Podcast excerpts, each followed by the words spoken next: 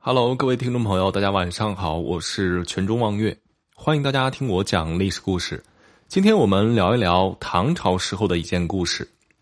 他因为不听薛仁贵的劝告，独自率军出击，最后竟靠吃同伴的尸体才能回来。话说公元六百六十一年，也就是唐玄宗的龙朔一年，当时在中原西部地区的异族反抗。由九个部座组成的铁勒军队起兵谋反，唐玄宗派大将军郑仁泰任总指挥去讨伐，薛仁贵担任副将。郑仁泰和薛仁贵率军到达天山，当地的叛军将近十万，他们派遣了数十人来试探唐军的虚实。看到几十个敌人冲过来，薛仁贵不愧为唐朝第一猛将。他拉弓上弦，嗖嗖嗖，连发三箭，冲在最前面的三个人落马而死。敌人一下子被薛仁贵的勇猛吓破了胆，便要求下马投降。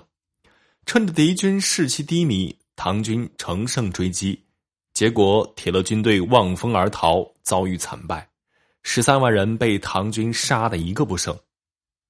此后就传言。说薛仁贵用三支箭平定了天山战役，并在军中传唱“将军三箭定天山，壮士长歌入汉关”。薛仁贵再次威名大振，可后来唐军却遭遇了窘境。唐军总指挥郑仁泰见如此容易便打败了敌人，便不接受对方的头衔，而且放纵士兵抢劫叛军的财物、女人，毫无军纪。当时薛仁贵劝他不能这样子，但是呢，郑仁泰不听。跟着有个侦探敌情的士兵来报说，前面有许多叛军的物资，我们可以去抢夺回来。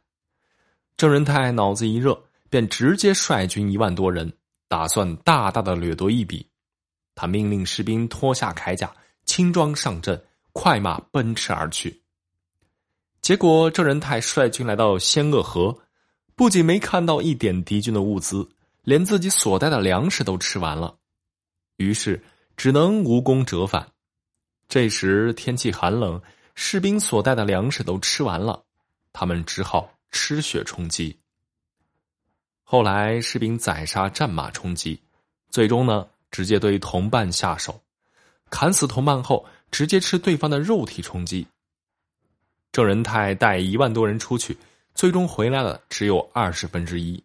史料称：“不见鲁，梁尽还；人机相识，比入塞，余兵才二十之一。”如果郑仁泰能够听从薛仁贵的建议，不那么贪婪，或许这样的悲剧就不会发生。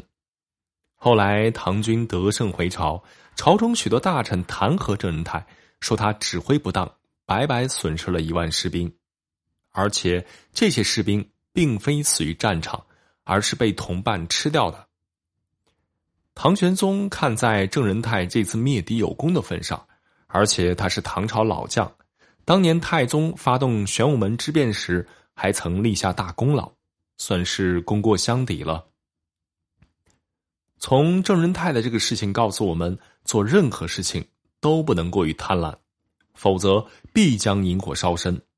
同时要多听取旁人的建议，这样才不会犯错。